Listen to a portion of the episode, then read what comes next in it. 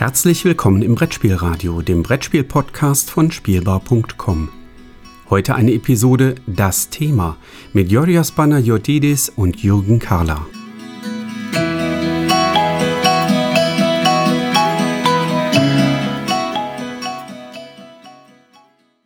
Einen wunderschönen guten Morgen, liebe Zuhörer, denn Jorios und ich, hallo Jorios, Hallo Jürgen. Nehmen ganz früh am Montagmorgen auf. Heute ist der 20. September. Die Folge soll heute direkt noch online gehen. Also, äh, was tun wir nicht alles für die Zuhörer? Selbst ganz früh aufstehen. Ich habe schon zwei Termine hinter mir. Wie sieht's bei dir aus, Jorios? Ich habe schon einen Kaffee hinter mir. Ah, ja, einen Kaffee hatte ich Gott sei Dank auch schon. Jorios, wir haben uns heute ein Thema rausgepickt, was Digitalisierung lautet. Das ähm, ist richtig. Jetzt muss ich zugeben, für mich tägliches Handwerkszeug, weil das ja eines der Kerngebiete äh, meiner beruflichen Tätigkeit äh, darstellt, ähm, Digitalisierung sowohl in Unternehmen auch zu begleiten, ähm, als auch wissenschaftlich zu betrachten, als auch den Studierenden so ein bisschen nahe zu bringen, was Digitalisierung eigentlich ist und was es bedeutet. Von hm. daher würde ich mal mit der Frage an dich beginnen, was bedeutet denn eigentlich Digitalisierung für dich? Also wenn du den Begriff verwendest, wie verstehst hm. du ihn? Also im konkreten Kontext äh, Spiele sehe ich da mh, hm, vor allem eine Form der äh, Elektronisierung des Spielerlebnisses was ein, was so drei Begriffe sind, die ich mir kurz vor der Aufnahme sorgfältig zurechtgelegt habe, damit ich möglichst schlau klinge. Aber Hast was du befürchtet, damit, dass ich die Frage stelle, ja? ja, ein wenig, ein wenig.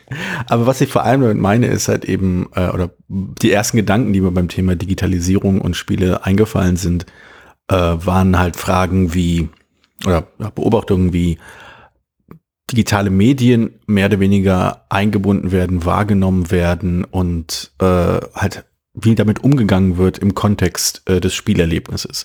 Das heißt, äh, mehr oder weniger aktuelles Beispiel, die äh, es gibt ja schon seit einiger Zeit äh, Brettspiele mit ähm, App-Unterstützung oder App-Integration und äh, ich fand es halt spannend auch zu schauen, wie das passiert, also wie digitale Elemente eben eingebunden werden, wie zum Beispiel ein Spiel wie Detective ähm, auf eine digitale Datenbank zurückgreift, wie ein Spiel wie Soviet Kitchen eigentlich zu 80, 90 Prozent aus einer App besteht. Oder auch wie jetzt kürzlich ähm, das, äh, dieses kleine Indie-Projekt namens Descent, ähm, wie das, wie sehr viel stärker äh, die App, die App nutzt, um ein vollständiges und ganzes Spiel zu sein.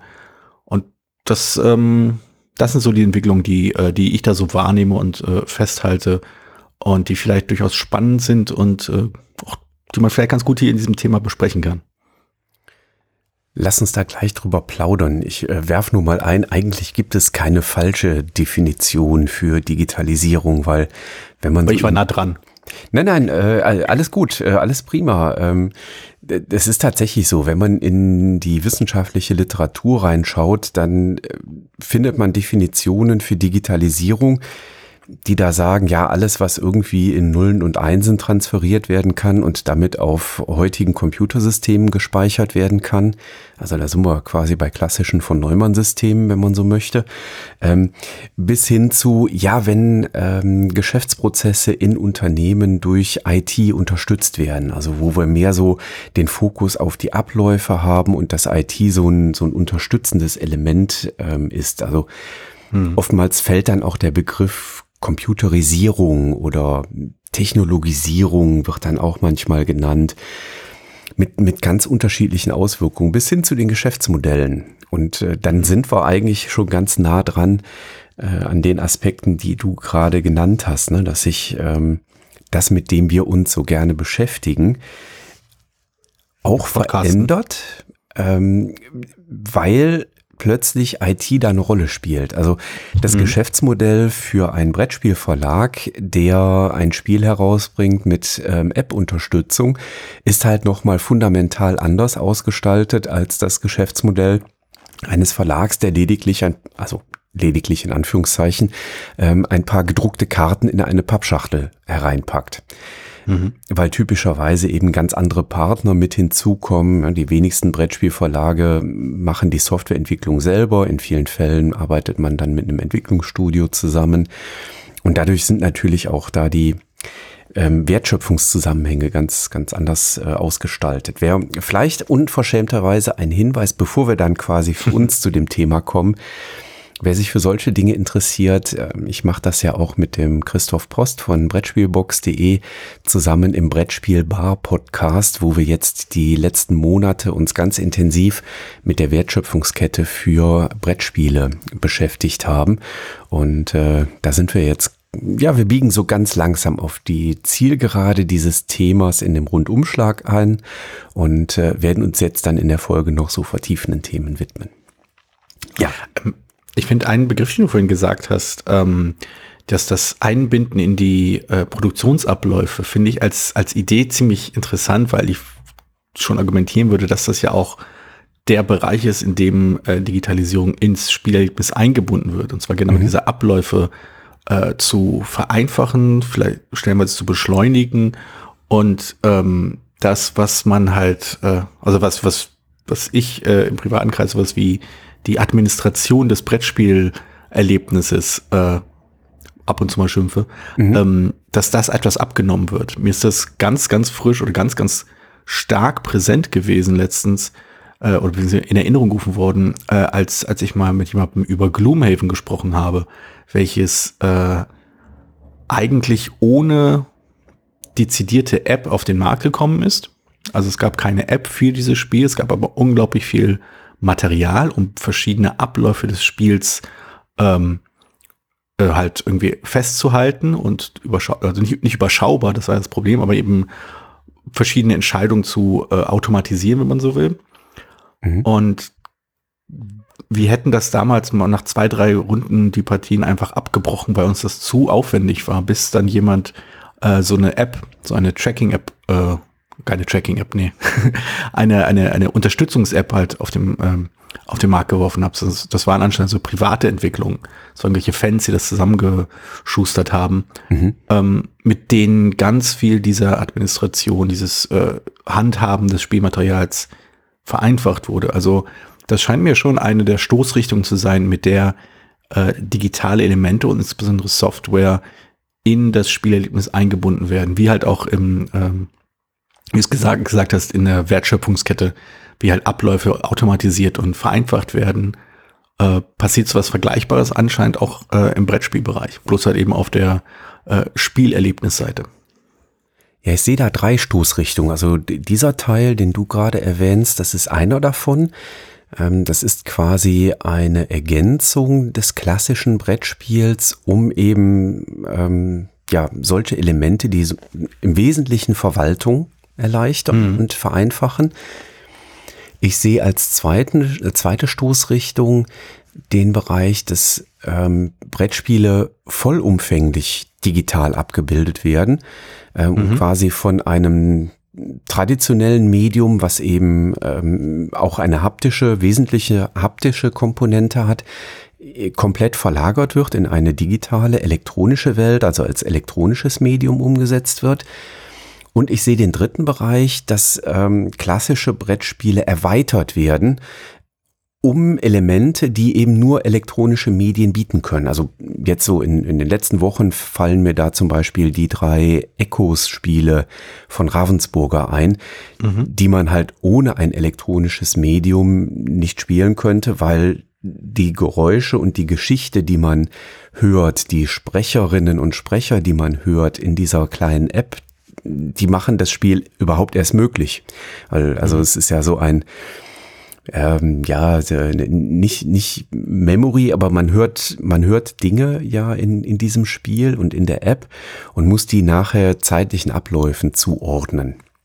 Wenn ich da nichts hören könnte, weil ich kein, keine Erweiterung dieses Mediums Brettspiel hätte, dann äh, wäre das gar nicht machbar. Also ich, ich, ich sehe da eben so den Bereich, Dinge werden mir abgenommen, ähm, also Teile des mhm. Spiels mhm. werden ersetzt oder ein gesamtes Spiel wird durch elektronisch ersetzt oder eben ein Spiel wird durch elektronisch erweitert. So die, die drei mhm. Dinge würde ich da so sehen.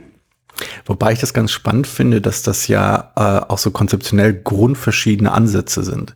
Also mhm. im, im, in, dieser, äh, in dieser Abnahme der Verwaltung soll ja im Großen und Ganzen äh, das Spielgefühl etwas zugänglicher gemacht werden. Es soll vereinfacht werden. Es soll äh, die Aspekte einem abnehmen, welche vermeintlich äh, lästig sind. Mhm. Ich sage hier vermeintlich, weil ich auch weiß, dass es ähm, das hast du ja auch angedeutet mit dem Begriff haptisch, äh, dass zum Teil das Handhaben der Spielmat des Spielmaterials, das Organisieren, das Verwalten auch einen Reiz des Spiels darstellen kann. Mhm. Das muss nicht immer der Fall sein. Also wie gesagt, das, das Gloomhaven-Beispiel, das war uns einfach zu viel. Aber es gibt halt durchaus Spiele, bei denen das, das wieder Zurücksetzen des Spiel, äh, der Spielsituationen und auch das Verändern, dass das äh, durch, durch die verschiedenen äh, Spielsteine, die verschoben werden, die Marker, die gesetzt werden, vielleicht irgendwelche Teile, die zusammengesetzt werden, auch ein wichtiges, äh, wichtigen, also wichtig, wichtigen Aspekt des Spiels darstellt. Mhm. Ähm, die andere Sache, was du meinst mit dem Abbilden, finde ich dahingehend spannend, weil ich ja durchaus eigentlich einen, einen Wechsel des Mediums darin sehe das ist ja weniger, dass das Brettspiel noch Brettspiel bleibt, sondern das Brett, dass das einfach aus dem Brettspiel ein Videospiel gemacht wird. Ja. Und dafür halt einfach nur die, die groben Sinnzusammenhänge und inhaltlichen Abläufe des Brettspiels nachgebaut werden, aber im Kern bleibt, so zumindest meine, meine Unterscheidung, so ganz grob gesagt, äh, macht man halt daraus ein Videospiel. Mhm. Und ähm, der letzte Punkt, das Erweitern des Spielerlebnisses, das finde ich auch ganz interessant, weil das, glaube ich, zum Teil sehr, auf, dass das Brettspiel auch auf eine sehr interessante Art und Weise weiterentwickeln kann, indem es halt neue ähm, konzeptionelle Elemente in das eigene Medium mit einbezieht. Also so wie zum Beispiel ähm, ja, so, so wie ganz, ganz viel Geschicklichkeitsspiel zum Beispiel, dass das, äh, also sowas wie weil ich sie gerade vor Augen habe, äh, sowas wie Jenga, was ich halt auch als Brettspiel bezeichnen würde, auch wenn der Begriff da ein bisschen äh, veraltet ist. Ähm, ja, da wäre ich erweitert bei ja, erweitert ja quasi das Erlebnis um fast nur das Haptische. Und äh, das, was wir so, was wir als vielspielende Person ähm, eher äh, beim Brettspiel als erstes vor Augen haben, von wegen äh, Spielbrett, Karten, Spielsteine, am besten auch Ressourcen umwandeln, ähm, das bewegt sich ja doch ziemlich weit von dem weg. Mhm. Und die Art und Weise, wie halt auch das, wie digitale Apps, wie das Echos, das, du, das du gerade genannt hast, wie dann auf einmal diese Einbindung von digitalen Möglichkeiten eben aufbrechen, was innerhalb eines Brettspiels, innerhalb eines Brettspiels möglich ist, macht das Ganze schon äh, ziemlich interessant und in, ich würde da schon sagen, in den Fällen verändert es nicht den Brettspielkern oder die Essenz des Brettspielerlebnisses, sondern erweitert es mhm. das Ganze. Mhm. Ja.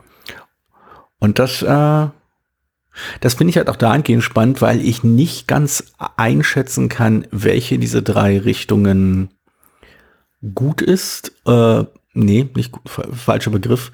Welche dieser drei Richtungen äh, Unterstützung findet bei äh, der Spielerschaft und welche eher so ähm, mit, mit Argwohn betrachtet wird? Ähm, ich glaube, dass da einfach unterschiedliche Aspekte hereinspielen. Mhm. Also wenn ich mal so zurückdenke, Spiele, die durch Apps unterstützt werden, also das könnte so der Bereich sein, wo mir Verwaltung abgenommen wird, mhm. ähm, insbesondere. Da wird natürlich in schöner Regelmäßigkeit die Befürchtung geäußert, naja, ich habe das Brettspiel hier stehen, aber wenn dann irgendwann die übernächste Betriebssystemgeneration da ist ähm, und eben kein Geld mehr da ist, die App weiter zu pflegen und weiter zu entwickeln, so dass sie eben auch in der neuesten Betriebssystemgeneration funktioniert und lauffähig ist, dann ist mein Spiel letztlich ja wertlos. Das ist äh, mhm. auch durchaus eine valide Argumentation, ähm, die da eine mhm. Rolle spielt. Deswegen gibt's da den einen oder die andere, die diesen Aspekt tatsächlich sehr kritisch sieht. Jetzt kann man sagen, okay, da wo wir nur eine Unterstützung erfahren, wo uns Verwaltung abgenommen wird, ne, um mal bei dem Beispiel mhm. vielleicht konsistent zu bleiben jetzt, ähm, da kann ich dann immer noch sagen, naja, also ich, ich kann bei Fantastische Reiche ja auch die Punkte mit dem Block ausrechnen. Ja, das, ähm, ja, ja. ich brauche da nicht diese Unterstützungs-App. Ich kann Gloomhaven auch ohne diesen Assistenten aufbauen. Ich glaube, das ist so ein Aufbauassistent. Ich habe Gloomhaven noch nie gespielt. Äh, ja, auf, äh, gar nicht weniger Aufbau als einfach nur die Verwaltung der, äh, der Gegner. Da gibt es eigentlich ein ziemlich äh, tischübernehmendes System, wie man mehrere Gegner, äh, also wie man halt eine Übersicht behält, welcher, welcher Gegner wie viele Lebenspunkte hat und sowas. Ja. Und das geht mit einer, mit einer App sehr viel bequemer. Aber es ginge eben auch ohne die App, ne? Ja, ähm, schon. Das ist so ein bisschen wie, man muss sich sein, sein Brot nicht kaufen, man kann es auch selbst backen. Ist richtig, haben die meisten Leute bloß keine Zeit für. Mhm. Ja, aber ich, also ich muss zugeben, ich kann schon verstehen, wenn ähm, jemand sagt, so, nee, das, also das Spiel kaufe ich mir nicht, weil ich weiß nicht, ob ich das jetzt sofort durchspiele. Vielleicht spiele ich das erst nächstes Jahr durch und dann läuft die App bei mir vielleicht nicht mehr. Ja, mm, also ich, ich finde, die Zeiträume sind in dem Kontext schon ziemlich wichtig. Also um die Argumentation auch so in den äh, richtigen Kontext zu setzen. Also wenn wir hier über äh, App-Benutzung in 20 Jahren sprechen, stelle ich mir halt schon, finde ich die, äh, den Einwand legitim zu, mhm. zu sagen, wegen gibt es denn wirklich so viele Spiele, die 20 Jahre alt sind, die du jetzt unbedingt immer noch spielen musst, die, mhm. wo du jetzt nicht sagen könntest, Gut, ich kann dieses eine Spiel, was vor 20 Jahren rausgekommen ist, jetzt nicht spielen, aber es gibt vielleicht noch ein paar andere, auf die ich total Lust habe. Oder es gibt verschiedene andere Spiele, die ähnlich sind, die aktiv, die gerade verfügbar sind. Wenn ja, wir hier von einem. Das ist klar. Also in, in Atmosphere kann ich heute auch nicht mehr spielen, weil wir schlicht und ergreifend keinen VHS-Rekorder mehr haben.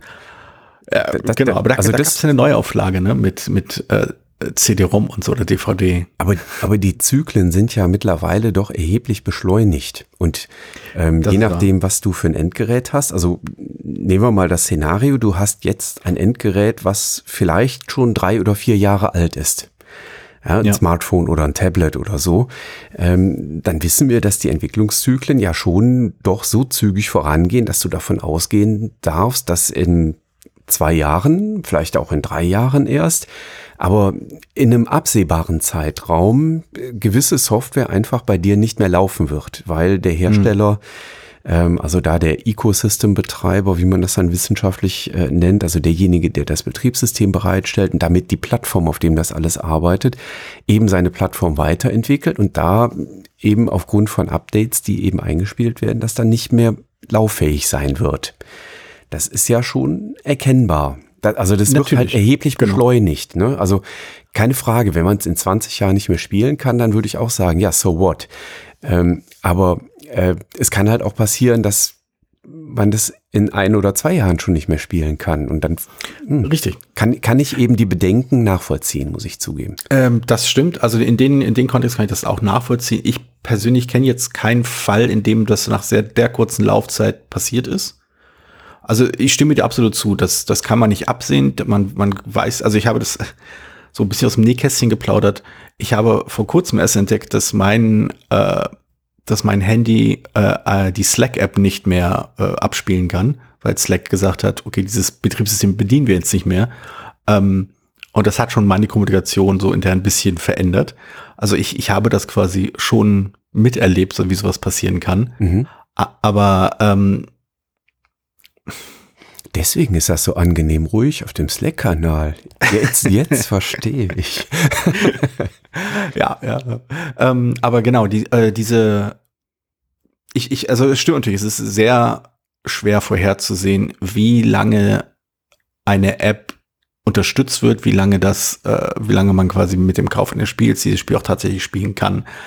Das kann ein, zwei Jahre lang dauern, das kann, dass es, dass es funktioniert. Das kann vier, fünf Jahre dauern. Es kann, wenn man theoretisch, oh, ich wüsste jetzt kein Beispiel, also einfach nur aus, dem, aus, dem, aus der Luft gegriffen, das könnte vielleicht noch nach sechs Monaten eingestellt werden, weil, was weiß ich, die ganze Struktur da hinten, äh, äh, die im Hintergrund läuft, einfach dicht machen musste. Das, das, in die Zukunft kann man halt nicht so richtig sehen. Das, das verstehe ich schon irgendwo. Aber wir reden ja auch in vielen Fällen weniger um, nee, weniger von Spielen von kleinen, unbekannten Entwicklern, die mit ihrem ersten Kickstarter-Projekt so eine riesen App aufgezogen haben, äh, sondern die, die Verlage, die tatsächlich derart in Apps, äh, App-Strukturen investieren, das sind halt sowas wie die Fantasy Flights, das sind sowas wie halt die Asmodees und so. Da kann man zumindest von einer Laufzeit von ein, zwei Jahren rechnen und auch eine Unterstützung. Denn da, das ist denen, glaube ich, schon klar, dass sie damit eine Menge äh, Kunden vergrätzen, wenn nach sechs Monaten das Ding einfach, haben wir jetzt eingestellt, kauft euch mal das neue Spiel, daherkommt. Ja, da stimme ich dir in Teilen zu und bring direkt mal das Gegenargument. Gerade diese großen Unternehmen sind natürlich massiv über das Controlling gesteuert. Und hm. wenn da ersichtlich ist, dass ein bestimmtes Produkt äh, nicht mehr den Deckungsbeitrag beisteuert, den es vielleicht beisteuern soll, dann fällt dort eben entsprechend auch schon mal eher eine Entscheidung, dieses Produkt stellen wir jetzt ein und pflegen es nicht weiter. Einfach, weil es nicht mehr das Geld reinspült. Ne? Das ist so diese hm. typischen Hype-Zyklen. Ne? Das, das Spiel verkauft sich die ersten ein, zwei Jahre richtig gut, aber danach dann nicht mehr. Wieso soll man das dann noch nachdrucken? Das geschieht halt gerade bei den großen Verlagen, würde ich behaupten, vielleicht häufiger als bei dem kleinen Verlag, wo das noch ein Herzensprojekt ist. Also ist eine These. Ja, das genau. Wird das also jetzt, das, wird, ich würde das ja. jetzt nicht mit einem Ausrufezeichen formulieren, sondern eher so, ja. Hm, das könnte das ein Argument sein, was in die gegenteilige äh, Richtung lenkt. Ja. Genau, und ich würde halt auch genau in dem Kontext auch diese, die, die Gegenposition beziehen, dass halt, ähm, dass halt ein leidenschaftliches Projekt einfach nicht mehr gestemmt werden kann, unabhängig davon, wie gut es sich verkauft, aber wenn halt die, die Mittel nicht da sind oder die, die, äh, die, die, äh, die Fachkräfte nicht, vor, nicht, nicht vorhanden sind, die, die Einsatz, äh, die eingesetzt werden können, um das zu betreuen, ist es, ein, ist es eher ein, ein, ein Risiko als bei einem größeren Betrieb, der halt vielleicht das so, der noch äh, ein Jahr lang weiterlaufen kann mit Ankündigungen von wegen hier im äh, Dezember 2022 stellen wir das ein, dieses klare, klare Signal an den Endkunden und dann hat man halt, äh, hat man sich dann halt abgesichert vor schlechter äh, Kritik.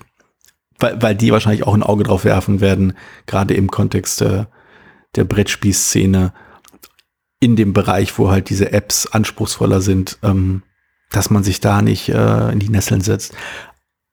Aber letztendlich ähm, sind das halt alles so Spekulationen über äh, Wirtschaftsentscheidungen, die Firmen äh, fällen, an denen wir nicht beteiligt sind.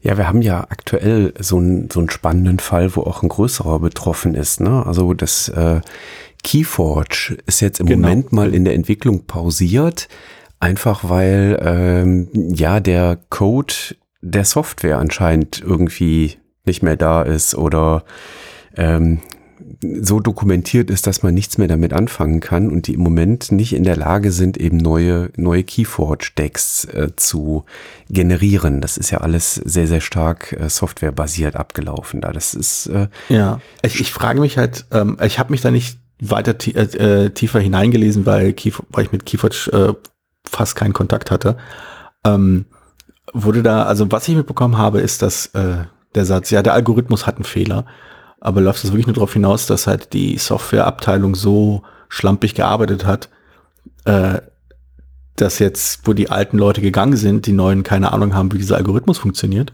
Das würde mich ja sehr amüsieren. Ich, also äh, ich muss zugeben, ähm, wir sind jetzt ähm, sieben Tage zu früh mit unserer Aufnahme. Ähm, das ist ein Thema, was äh, Christoph, Matthias und ich in der nächsten Brettspielbar am äh, 1. Oktober äh, besprechen werden. Und ich ah, habe okay. ich hab dieses Thema noch zum Einlesen hier bei mir auf dem Stapel liegen. Also Ah, verstehe. Ich habe hab eben auch bislang nur sehr überflächlich, äh, so sehr oberflächlich äh, da gelesen und die konkreteren Gründe noch nicht nachrecherchiert. Also da würde ich jetzt glatt sagen, liebe Zuhörer, wenn ihr da tiefer rein wollt, dann müsst ihr in zehn Tagen nochmal die Brettspielbar einschalten. Dann werden wir das Thema auch nochmal betrachten. Also es kann Sehr tatsächlich mehrere Gründe haben. Also es ja, kann schlicht und ergreifend sein, ähm, dass die den Vertrag mit dem IT-Entwickler äh, aufgelöst haben und äh, der Vertrag irgendwie ungünstig gestaltet war, so dass sie jetzt nicht mehr an den, an den äh, Code drankommen. Mhm. Ähm, es kann sein, dass einfach ein Softwareentwickler vielleicht verstorben ist und einfach wahnsinnig viel Wissen mitgenommen hat hat, wo man sich jetzt erstmal einarbeiten muss wieder. Und das wäre dann so ein mhm. Thema Dokumentation. Ne? Das ist so, äh, um nicht zu tief jetzt in den, in den Themenbereich Softwareentwicklung reinzugehen, aber früher hat man sehr intensiv und sehr massiv Dokumentation durchgeführt. Und so seit dem Jahrtausendwechsel ähm, verfolgt man verfolgt man Ansätze ähm, wie agile Softwareentwicklung. Ähm, das ist viel dynamischer, das ist äh, viel viel stärker auf die Kundenbedürfnisse zugeschnitten. Aber ein Nebenaspekt ist eben auch, dass etwas weniger dokumentiert wird. Ähm, und das kann eben manchmal auch nachteilig sein im Softwareentwicklungsprozess. Also oh ja. Ich, ich muss zugeben, ich habe im Studium noch ne, so das alte Dokumentieren und äh, orientiert an Entwicklungsmodellen äh, gelernt und ähm, die bin aber nicht im, im Software Engineering Bereich unterwegs und nicht in der Softwareentwicklung unterwegs. Ähm, mhm. Aber das ist da auch so ein, so ein Paradigmenwechsel. Ja, kommen wir lieber zurück zu Spielen. Ähm, was, was ich ja sehr, sehr spannend finde, ist dieses ähm, Zusammenfließen, äh, Konvergenz könnte man das nennen, von klassischem Medium und elektronischem Medium, also die Ergänzung etwas, was vorher nicht ging und was mhm. man auch analog quasi auf dem Brettspieltisch nicht abbilden kann. Also wie zum Beispiel bei Echos, dass ich eben Töne einspielen kann. Klar könnte man sagen, ja, ich kann auch die Textfragmente als Buch drucken und dann muss es halt ein Spieler oder eine Spielerin vorlesen. Aber das ist nicht dasselbe, als wenn das ein professioneller Sprecher oder eine professionelle Sprecherin da entsprechend vorträgt. Und das finde ich ein Bereich, den finde ich sehr, sehr reizvoll. Und da, da bin ich tatsächlich gespannt, ob da noch mehr kommt.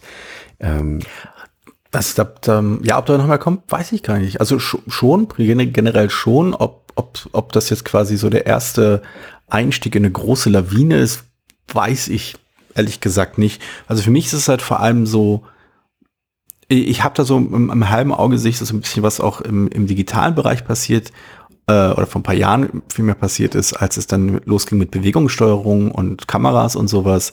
Das sind äh, Erweiterungen, wie du es genannt hast, Erweiterungen des, des ähm, Pools an mechanischen Möglichkeiten, an halt der, der physischen Interaktionsmöglichkeit mit dem Spiel. Im, im Videospielbereich war es halt eben, dass Bewegung als, ähm, dass man Bewegung eben als, als Steuerelement nutzen konnte oder dass man äh, das Hampeln vor der Kamera irgendwie nutzen konnte.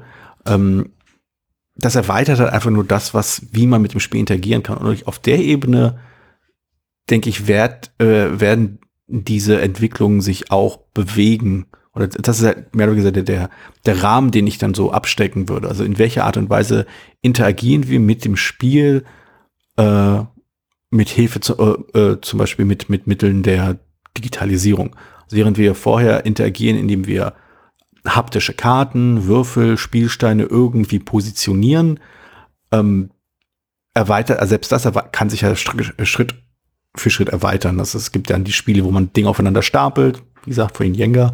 Und jetzt gibt es halt die Möglichkeit, dass wir mit dem Spiel interagieren, indem wir auf akustische Signale reagieren, die uns äh, gegeben werden, wie bei Echoes zum Beispiel. Das ist, ist auf jeden Fall, ich stimme dir zu, das ist super spannend.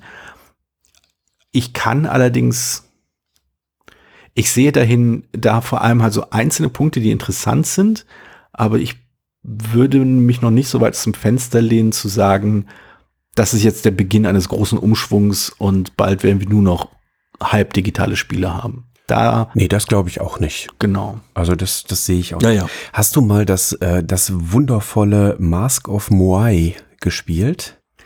Ich glaube schon. Das, das, das war doch das mit dem, ähm, da, da, man, setzt du, da, setzt du, dir genau. quasi ein Smartphone äh, vor die Augen. Also ja, ja. in dem mhm. Spiel ist auch so, so eine Pappschachtel, ne, wie, also wie diese Google Pappschachtel, die man so zusammenfalten kann, Smartphone ah, reinstellen. Ah, Google Glas, ja, ja. Und ähm, dann kannst du da, äh, schaust du quasi in, in, in Räume rein und mhm. musst den anderen Räume beschreiben. Genau. Du hast mit Peer jetzt in einer der letzten Episoden über Instacrime äh, gesprochen. Mhm. Da, wenn ich das richtig, ich habe es noch nicht gespielt, muss ich zugeben. Ich habe es hier liegen, aber noch nicht gespielt. Ähm, da muss man ja Fotos betrachten und den anderen Fotos beschreiben, wenn ich euch richtig verstanden habe. Ja, ja. Ähm, und bei Mask of Moai setze ich mir diese 3D-Brille auf oder die, diese, diese VR-Brille auf, setze mein Smartphone da rein und schaue mir quasi einen computergenerierten Raum an. Mhm. Würdest du das vergleichen können, falls, also falls du dich noch an Mask of Moai erinnerst? Ja. Ähm, hm. Also wenn ich jetzt konkret diese beiden Spiele vergleichen würde, äh, würde ich sagen, dass Mask of Moai auf jeden Fall präziser ist mit den Informationen, die man hat. Mhm. Äh, dort hat man halt eben die, die Wände, die man beschreibt und man kann sagen, ob, äh, ob man vor einer Wand steht, ob mhm. man, mhm. ähm, ob es recht, ob zwei Schritte weiter vielleicht ein, ein Weg nach rechts oder nach links geht, mhm. ob auf dem Boden irgendwelche Symbole stehen. Das sind alles sehr, sehr präzise Informationen, ähm, wodurch das Spiel halt einfach spielbar wird. Mhm. Und äh, im Vergleich dazu ist Instagram mit seinen Informationen ein bisschen diffuser und unpräziser und man weiß nicht so ganz, was man eigentlich kommunizieren will oder soll. Ähm, ansonsten, ich glaube, die Digitalisierung, in, also der digital, das digitale Element bei Mask of Moai, ähm, ist da halt wirklich nur eine, eine Ergänzung. Also wie du es vorhin auch bei, bei Echos beschrieben hast, es, es macht etwas, was vorher, naja, mit, mit viel Aufwand vielleicht möglich wäre, äh, aber aber halt eben so vereinfacht ist. Ich erinnere mich an ein anderes Spiel, das eine ähnliche Idee hat, und zwar äh, Sidi Baba, in dem ein Spieler quasi ein, eine Art äh, äh, ja, Dungeon hat, dann also ein kleines Mini-Labyrinth ähm, und die anderen eben die, die äh, Truppe darstellen, die sich versuchen, durch dieses Labyrinth zu schlängeln. Und äh, der eine Spieler, der die Übersicht hat, beschreibt den anderen halt, wo, ob sie rechts, links oder wie auch immer eine Wand sehen oder so. Mhm. Das, das, das Prinzip ist sehr, sehr ähnlich, aber es ist umständlicher und es ist halt nicht ganz kooperativ, während Mask of Mai eben kooperativ funktioniert und durch die Einbindung dieses, dieser App, dieses Smartphone-App, auch sehr viel bequemer. Mhm. Also da, ich glaube, da vielleicht verschwimmen da so ein bisschen die Grenzen zwischen wir erweitern das Spielerlebnis und wir äh, nehmen den Spielenden die Verwaltung ab. Das, das ist, glaube ich, so, mhm. das kann sich da schon mal überschneiden.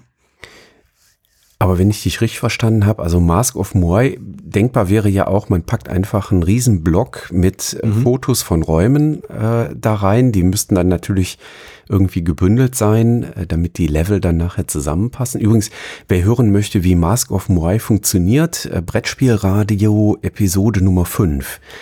Ähm, das ist, oh, das ist lange her. Ähm, äh, geringfügig. Geringfügig. Wir sind jetzt bei Episode 218, die wir gerade heute aufnehmen. Ähm, kann gar nicht so lange her sein. Aber das letzte Woche, das kann man ja nicht abbilden, einfach über so jetzt ausgedruckte Räume. Ne? Also die, das Pendant wäre das Foto bei Instagram, was man da hat. Das, es ist einfach was anderes. Und äh, ich muss zugeben, also auf den ersten Blick erscheint mir Mask of Moai einen anderen Spielwert damit auch zu liefern.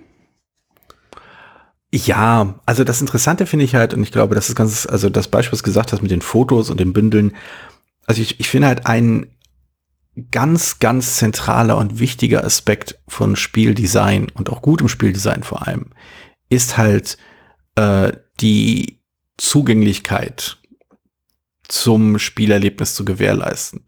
Das bedeutet, bei einem Spiel wie Mask of Moai hast du halt diese durchaus anspruchsvolle Situation, dass du einen virtuellen Raum darstellen musst oder äh, dass die Information eines virtuellen Raums äh, einem Spieler zukommen lassen muss und dieser Spieler oder diese Spielende äh, muss diese Information weitergeben. Das kannst du halt mit einem dicken Block an Fotos machen, was aufwendig ist, denn äh, die Person, die die ähm, die den Raum beschreiben muss, muss dann hin und her blättern und vorblättern und zurückblättern und gucken und tralala. Und das ist halt eine Hürde. Das ist schwierig, das umzusetzen. Es ist umständlich, es kostet Zeit und so weiter und so fort. Und der Designkniff in dem Fall ist halt wirklich zu sagen, wenn wir das als App darstellen, dann haben wir eine unglaubliche äh, Nähe, eine unglaubliche, äh, also eine, eine, eine direkte Verbindung zwischen Informationen, die die beschreibende Person äh, braucht. Und danach ist das Spielerlebnis halt wirklich diese Information zu kommunizieren. Und das, damit hat man halt diesen langen Weg zwischen Dingen, die du wissen musst, um das Spiel spielen zu können, und den und der tatsächlichen Interaktion mit dem Spiel und mit den anderen Spielenden verkürzt. Und das ist halt genau das, worum es in gutem Spieldesign meiner Meinung nach geht. Genau diese Wege zu verkürzen. Mhm. Von daher, um es mal aufzugreifen, ich glaube, dieser, ja genau, diese, diese Überschneidung zwischen wir nehmen euch Verwaltung ab und wir verändern das Spielerlebnis derart, dass was Neuartiges entsteht, das ist wirklich, das kann man, das hat schon, das überschneidet sich schon stark. Wie ist das denn? Ich, ich schwenke mal auf den dritten Bereich ein. Äh, Spiele, mhm. die jetzt wirklich vollständig digital abgebildet werden. Ne? Also auf den großen Plattformen, Tabletopia, ähm, was haben wir noch? Man merkt, ich bin da nicht so sehr äh, bewandert. Ja, es gibt, es gibt, Board es gibt noch Arena so fällt mir noch ein. Die, genau. Ähm, ah, das deutsche Pendant äh, ist äh, Brettspiel. Brettspiel. Wie? Brettspielwelt. Genau, Brettspielwelt. Dann gibt's noch Yukata. Aber es gibt ja noch mehr. Es gibt ja auch die App-Umsetzung von Brettspielen, also dezidierte Apps, mhm. die auf verschiedenen Videospielplattformen erscheinen, auf der Switch, auf dem, äh, auf dem PC, vermutlich auf der Xbox, keine Ahnung, ähm, Play, PlayStation, ähm, auf den verschiedenen Konsolen. Das gibt's ja auch. Ich habe ich hab tatsächlich Pandemie auf der Switch. ich glaube, ich habe auch vereinzelt irgendwelche Sachen hier auf meinem Laptop. Ich glaube, ich habe fast nichts davon gespielt. Ähm, ja. Aber ich, ich bleib mal, bevor wir zu den komplett, also zu den App-Spielen kommen, bleibe ich mal bei diesen plattformbasierten, also bei den Brettspielplattformen. Hast mhm. du bei dir im, im Freundeskreis, im Mitspieler, Mitspielerinnenkreis, ähm, ein, große Gruppen, die dahin abgewandert sind während der Corona-Pandemie? Nee, ich glaube nicht. Okay. Also ich glaube, es ist, also es gab vereinzelt natürlich hat man das quasi als, ähm, als Ersatz genommen, wenn man mhm. sich halt, also zu Zeiten, als man sich eben nicht treffen durfte, als es, ähm, als noch niemand geimpft war oder nicht genug Leute im Freundeskreis geimpft waren, ähm, hat man das halt, hat man sich halt einfach nicht getroffen, Punkt. Und da weiß ich, dass einige Leute darauf umgestiegen sind, weil da auch eine gewisse Bequemlichkeit drinnen steckt. Man muss halt sein Haus nicht verlassen. Man muss, wie wir beide ja sehr zu schätzen wissen, keine Hosen anziehen. Ähm, aber das, ich habe nicht den, okay, vielleicht prägt das, vielleicht bin ich auch stark geprägt von meiner persönlichen Befindlichkeit. Ich habe das halt ein paar Mal versucht und das war wirklich, hat, hat nicht bei mir funktioniert. Ähm, aber äh, ich habe nicht den Eindruck, dass das in meinem, äh, meinem äh, Spieler- und Spielerinnenumfeld so viel Aufmerksamkeit auf sich gezogen hat. Ja, in, in meiner Hauptspielegruppe ähm, hat sich, also wir spielen immer freitags und ja, die haben sich mittlerweile tatsächlich fest etabliert, noch den Montagabend für die ganzen plattformbasierten Brettspiele, also Boardgame Arena, Brettspielwelt und so weiter. Okay. Ähm, reserviert. Tabletop. Ich glaube, die sind auf Boardgame Arena und Tabletopia sind sie im Wesentlichen unterwegs hm. und spielen da mittlerweile tatsächlich jeden Montag regelmäßig. Okay. Also da hat das. Ähm, hast du mal, also ich bin mal neugierig, äh, äh, haben Sie denn mal drüber gesprochen, was so die Beweggründe dafür waren, was Sie daran, weshalb Sie deswegen quasi einen extra Tag zur Seite gelegt haben, indem Sie abends halt äh, die Sachen am Rechner spielen? Also Sie haben äh, angefangen, haben Sie freitags, dann hatten Sie aber Bock mehr zu spielen äh, und dann wurde daraus freitags und montags und ja, jetzt sind wir seit äh, zwei Freitagen, sind wir jetzt zurückgekehrt zu unseren physischen hm. äh, Brettspieltreffs. Ähm, das heißt, freitags spielen wir jetzt wieder am Tisch. Ähm, wir treffen uns da immer reihum, so dass immer mal jemand nicht fahren muss. Und mhm. ähm, bei dem Montag ist es weiter bei digital geblieben. Ja, aber äh, einfach nur, weil es Bedürfnis war, mehr zu spielen. Nicht, weil die digitale Plattform etwas lieferte, was das physische Spiel nicht leisten konnte. Nein, das, das war dann einfach so, ähm, als dann die Hürde einmal genommen war, die Plattformen kennenzulernen, mhm. war das eine ähm, geeignete Möglichkeit, um ohne zusätzliche Rüstkosten, so würde ich es mal formulieren, betriebswirtschaftlich, also ohne die Dreiviertelstunde Fahrt, ähm, ja. gemeinsam spielen zu können. Ne, die machen dann immer eine ähm, Videokonferenz parallel auf, mhm. lassen also die Videokonferenz in der Ecke des Bildschirms laufen, sodass man sich sehen kann und spielen dann auf der Plattform. Ja. Ne, ich wurde ja, äh, ich würde ja für meine äh, äh, fundamentalistische Ansicht äh, im Discord ja angefahren, dass ich sage, das wäre ja ein Videospiel und äh, Brettspiele sind halt durch die soziale Komponente, werden durch die soziale Komponente geprägt, die man halt am gemeinsamen Spielerlebnis hat. Und dann hieß es dann, ja, ja, das ist bei Videospielen genauso. Und ich bin der Meinung, nein.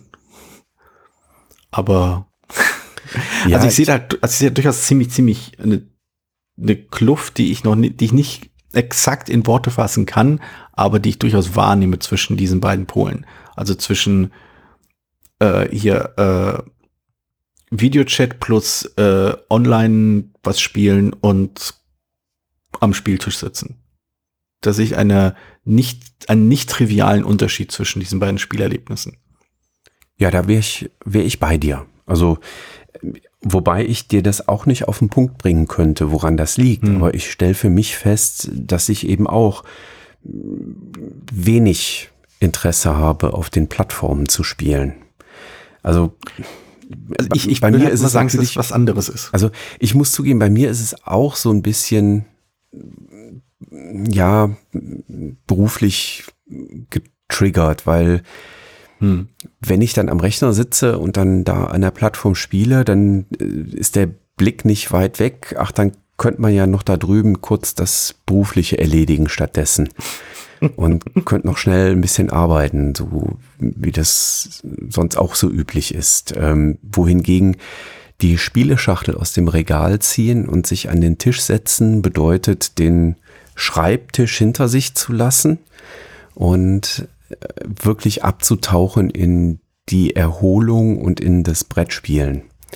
Ich glaube, das ist, ist ein wesentlicher Punkt bei mir. Vielleicht, also vielleicht würde das anders funktionieren, wenn ich sagen würde, ähm, okay, ich setze mich jetzt aufs Sofa, nehme mir das Laptop mit und spiele Boardgame Arena oder Tapletopia oder irgendwas anderes auf dem Sofa.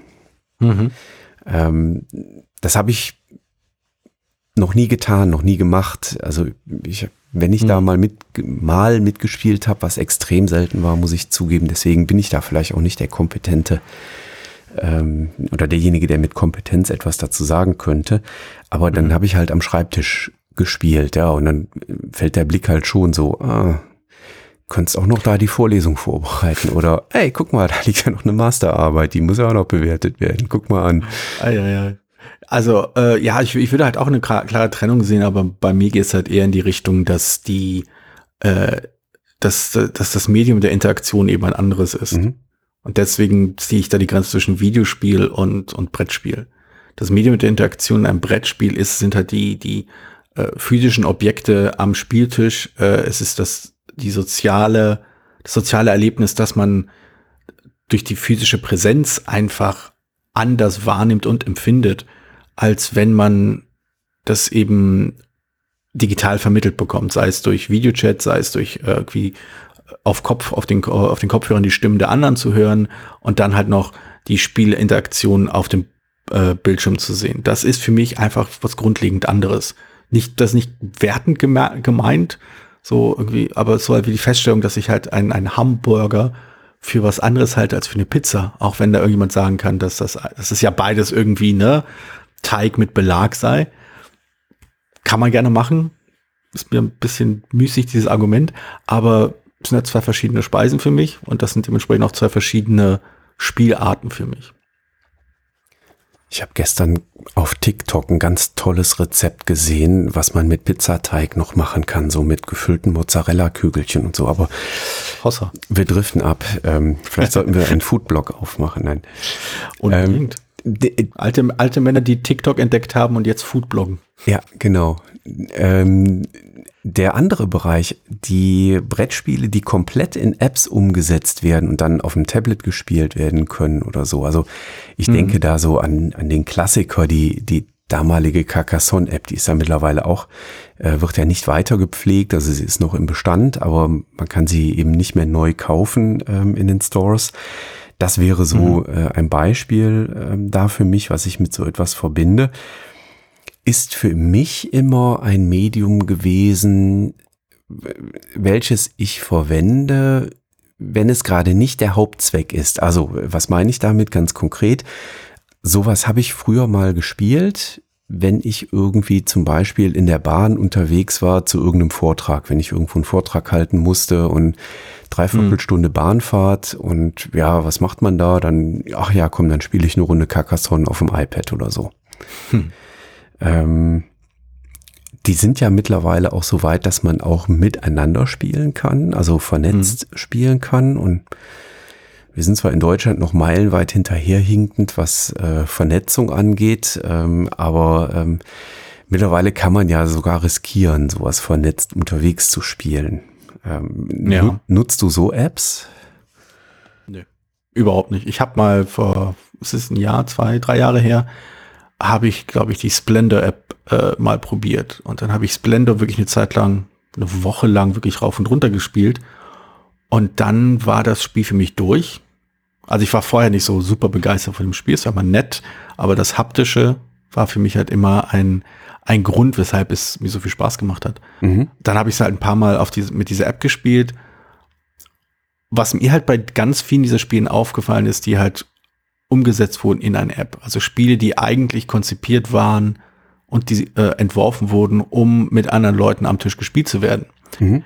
Äh, wenn ich diese Spiele als App spiele, dann funktionieren halt ganz viele der Design- und Entwicklungsentscheidungen nicht mehr. Also, beziehungsweise sie werden halt nur nachgestellt und man fällt zurück halt auf die rein mechanische äh, Wahrscheinlichkeitsrechnung und Optimierungsebene des Spiels. Und das finde ich halt generell bei so 90 Prozent der Spielen nur bedingt interessant. Also das, das, da, das, kann, das kann ich so zwei, drei Partien durchaus mal mitmachen, aber dann habe ich auch nicht mehr das Bedürfnis, das Spiel nochmal aus dem Schrank zu holen, so, weil ich nicht davon angetrieben bin, immer besser zu werden bei so einem Spiel. Das ähm, ist nicht so weit oben auf meiner, auf meiner Zielsetzungsskala, bei, wenn ich ein Spiel spiele. Und dementsprechend haben halt diese digitalen Umsetzungen solcher Spiele auch keinen, also strahlen keinen großen äh, Reiz auf mich aus. Mhm. Ja. Also, das Beispiel, dass ich das, also mein, mein Lieblingsbeispiel, auf, auf, auf dem ich immer gerne rumhacke, ähm, ist die, äh, ist das Through the Ages äh, im, im Wandel der Zeitalter, keine Ahnung, was jetzt der gängige Begriff dafür ist. Ähm, das, äh, das kartenbasierte Zivilisationsspiel von Vlada Schwartel, ähm, der ja seines, se also auch aus dem Computerspielbereich kommt, bevor er halt beim Videospiel, äh, beim, beim Brettspiel gelandet ist. Und ich finde, gerade bei diesem Spiel merkt man halt wirklich, dass das eben nicht für Menschen konzipiert wurde, die zusammenspielen das merkt man zum Beispiel daran, dass alle sagen, dass man das Spiel per App spielen sollte oder digital. Das habe ich auch zwei, dreimal gemacht. Ich glaube, es war auf Boardgame Arena, habe ich die Umsetzung gespielt. Und es stimmt halt, alles, was an dem Spiel schwer gehakt hat, also wirklich übel war, wird dadurch eben geglättet, dass man es digital spielt. Und das finde ich halt äh, so auf ästhetischer Ebene finde ich das ein ziemliches äh, ein ziemlich böse Kritik an einem Spiel, dass man sagt, eigentlich sollte man das digital spielen, weil am Tisch ist es nicht so gut. Das, also da, da würde ich halt wirklich sagen, da hat jemand das Medium verfehlt in seiner Idee. Mhm. Aber ich hacke einfach gerne auf diesem Spiel rum. Mir fällt da ein, dass, wie lange ist das her? So drei Jahre oder so, wo ähm, alle ganz schön clever auf der App gespielt haben, mit, mm, mit ja. dem Ziel, Highscores zu erzielen. Wobei ich da sagen würde, das wäre dann ein Gegenbeispiel. Ne? Das funktioniert in der App ähm, wohl recht gut. Ich habe die mhm. nie gespielt, muss ich zugeben. Ähm, habe das mhm. aber in, in vielen Podcasts gehört und in vielen Berichten gelesen, äh, dass das eben so wirklich die Highscore-Jagd dann App-basiert durchgeführt wurde. Und ja. ähm, aber das funktioniert ja am Tisch genauso wundervoll. Ähm, also da habe ich es jetzt dann häufiger eben entsprechend gespielt und traue mir zu, das beurteilen zu können, dass es echt richtig gut ist am Tisch. Äh, aber da ist das so ein Beispiel für funktioniert auch nebeneinander her. Also beides geht, digital und am Tisch geht. Ja, also da würde ich, da würde ich nicht ganz so vehement widersprechen, weil ich halt äh, ganz schön clever auch vor allem halt als Spiel sehr viel, äh, ich muss also die Worte mit Bedacht wählen, weil sie, glaube ich, äh, nicht, weil sie nicht falsch verstanden werden sollen. Aber das Spielerlebnis oder die Spieltiefe bei ähm, ganz schön clever ist halt eine andere als bei, sagen wir sowas wie Through the Ages oder im Wandel der Zeitalter. Also du kannst optimieren ohne Frage, äh, aber die Dynamik, die verschiedenen Faktoren, die man beachtet, die sind gebündelter. Du bist halt etwas eingeengter, du musst nicht so viel gleichzeitig im Kopf behalten, es sei denn, du spielst auf einem Niveau, wo du halt wirklich regelmäßig die 300-Punkte-Grenze knacken willst. Da räume ich gerne ein, dass man da mehr im Auge halten muss, aber in den meisten Fällen kannst du es halt verhältnismäßig locker runterspielen und hast immer noch den, immer noch diesen Reiz wegen, oh, habe ich jetzt mehr Punkte als mein Sitznachbar. Ähm, das, das geht da schon ganz gut und dass du dieses verhältnismäßig, ich möchte ein wertfreies, wertfreien Begriff dafür finden, aber sagen wir mal, das verhältnismäßig kompakte Spielgefühl. Nicht sonderlich expansiv, nicht sonderlich halt umfassend, nicht sonderlich irgendwie, was weiß ich, äh, dich reinziehend, dass halt quasi die ganze Vorstellungskraft abgefeuert wird, sondern du hast ein recht kleines, kompaktes Spielerlebnis mit ganz schön clever. Du hast deine Würfel, du kombinierst sie und versuchst zu schauen, wie du halt äh, Punkteketten bilden kannst. Das, äh, da ist der Zugang einfach, deswegen nimmt sich das nicht so viel auf der, äh, auf der digitalen Ebene, auf der digitalen Umsetzung. Mhm. Das ist unwesentlich anders. Mhm. Und ja. bei komplexeren Spielen, sei es zum Beispiel sowas wie Through the Ages oder auch sowas wie Spirit Island, was halt auch recht aufwendig sein kann, ähm, ist das halt anders. Äh, da passiert in der digitalen Umsetzung sehr viel mehr, wird dir sehr viel mehr auch weggenommen vom Spielerlebnis äh, des, des äh, physischen Spiels. Mhm. Ja, ich glaube, ich kann nachvollziehen, was du da sagen möchtest. Ja. ja. ja das, ist doch, das, ist doch, schon mal was, oder? genau, genau. Haben Sie verstanden, was der Mann gesagt hat? nein, nein, ich habe das jetzt eher auf mich bezogen. Also äh, sch schön, dass ich mal folgen konnte. ja, Großartig. prima. Ähm, Sollen wir das als Stichwort nehmen? Äh, folgt uns gerne auf allen möglichen Kanälen. Äh, Jorios auf Twitter unter @joedizzy. Mich findet ihr bei Twitter unter spielbar-com, äh, auch auf TikTok mit dem Benutzernamen. Wann bist du endlich auf TikTok mit einem eigenen? Ich, ich befürchte, das wird nicht mehr lange dauern, aber ich weiß noch nicht, ob ich es auf Englisch oder auf Deutsch machen werde. Ah, ich bin gespannt. Es, es ploppen immer mehr Brettspielkanäle auf TikTok tatsächlich auf. Also ja, ich muss mich beeilen, ne? Ich komme ja leider immer noch nicht dazu, meinen Content zu produzieren. Äh, ich muss noch so ein paar paar Restarbeiten erst äh, im, im Job erledigen. So kleine Videos produzieren ist dann halt doch manchmal ein bisschen aufwendig. Äh, hm. Aber ich habe das Konzept habe ich ja seit Dezember letztem Jahr in der Schublade liegen, was ich da machen möchte. Äh, oh, mal gucken. Gespannt. Ja, es ist ja, hart. Vielleicht soll ich mir das auch mal aufschreiben. Es ist hart der Umsetzung. Das, ah. ist eigentlich ziemlich klar, was ich machen will. Naja. Okay, ja, Heute hatten wir das Thema zum großen Feld Digitalisierung. Ich glaube, wir haben auch alles Wichtige gesagt, aber da kann man, also wir haben alles abgesteckt, so groß war das gar nicht. Diese Stunde hat gereicht. Alles andere, wie gesagt, kommt dann bei Christoph und mir in der Brettspielbar, wenn es um äh, die Wertschöpfungskette und um die Produktion von Brettspielen äh, geht. Ich wüsste nicht, was man noch sagen könnte. Ich finde, dass das Thema ist abgefrühstückt. Ich glaube, wir können die ganze äh, Literatur äh, dazu einfach gleich wieder einstampfen. Ja, lass, Wir haben, glaube ich, alles gesagt. Lass dich überraschen von dem, was da noch kommt. Prima. Jorios, dann danke ich dir für diesen wunderschönen Montagmorgen. Ähm, ich ja. werde die Episode jetzt direkt auch. fertig machen und rausfeuern und äh, den Zuhörern ein herzliches Dankeschön fürs Dabeisein. Viel Spaß und äh, bis zum nächsten Monat, wenn es wieder heißt Brettspielradio das Thema. Tschüss. Ciao.